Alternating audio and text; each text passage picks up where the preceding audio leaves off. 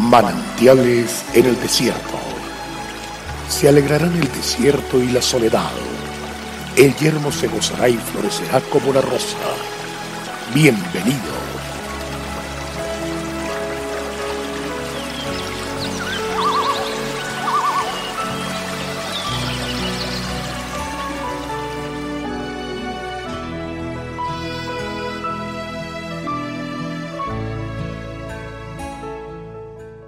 Pero recibiréis poder cuando haya venido sobre vosotros el Espíritu Santo, y me seréis testigos en Jerusalén, en toda Judea, en Samaria y hasta lo último de la tierra. Hechos 1.8. También el apóstol Pedro, durante su caminar con el Señor Jesús y antes de Pentecostés, experimentó una gran debilidad manifestada en temor y cobardía que afloraba cada vez que tenía que enfrentar obstáculos y situaciones que ponían en peligro su bienestar o seguridad. Ante el anuncio que dio el Señor Jesús acerca de su inminente sacrificio en Jerusalén, Pedro trata de convencerlo que desista, recibiendo una fuerte exhortación por no poner la mira en las cosas de Dios.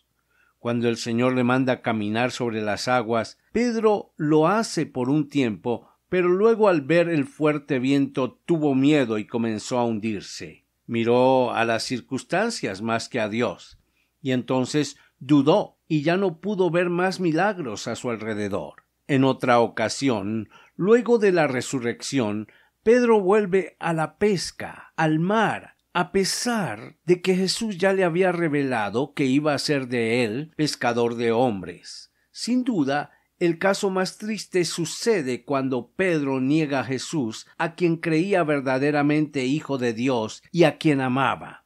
Esto trajo demasiada tristeza y amargura a su corazón, pues el miedo no deja que nuestro amor madure y seguimos siendo emocionales y egoístas. Sin embargo, llegó el día de Pentecostés y sucedió lo que transformaría definitivamente a Pedro en un hombre valiente, aguerrido y tenaz. Sería ungido por el Espíritu Santo y ya nunca más volvería a ser el mismo. Él había obedecido esta vez la orden de ir a Jerusalén a pesar del peligro que podía correr y quedarse reunido con sus hermanos en oración mientras esperaba la promesa que Jesús le había hecho. La obediencia había abierto las puertas de la bendición para este hombre. El Espíritu Santo pudo venir a morar con él, como lo había hecho con Jesús.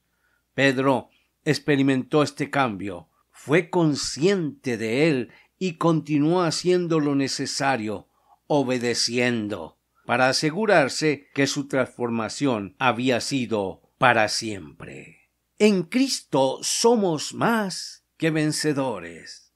Qué bueno es avanzar sin temor porque Dios es amor. Dios te bendiga.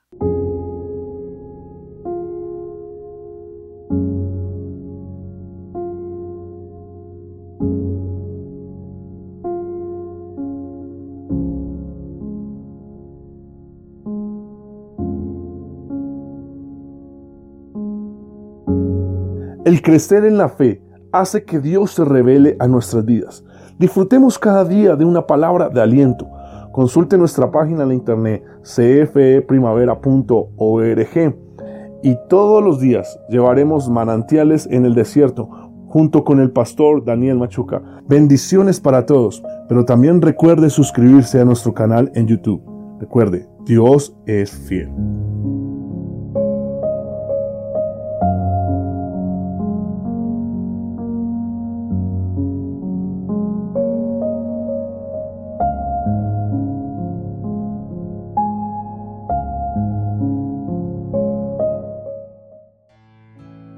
Hasta aquí, manantiales en el desierto.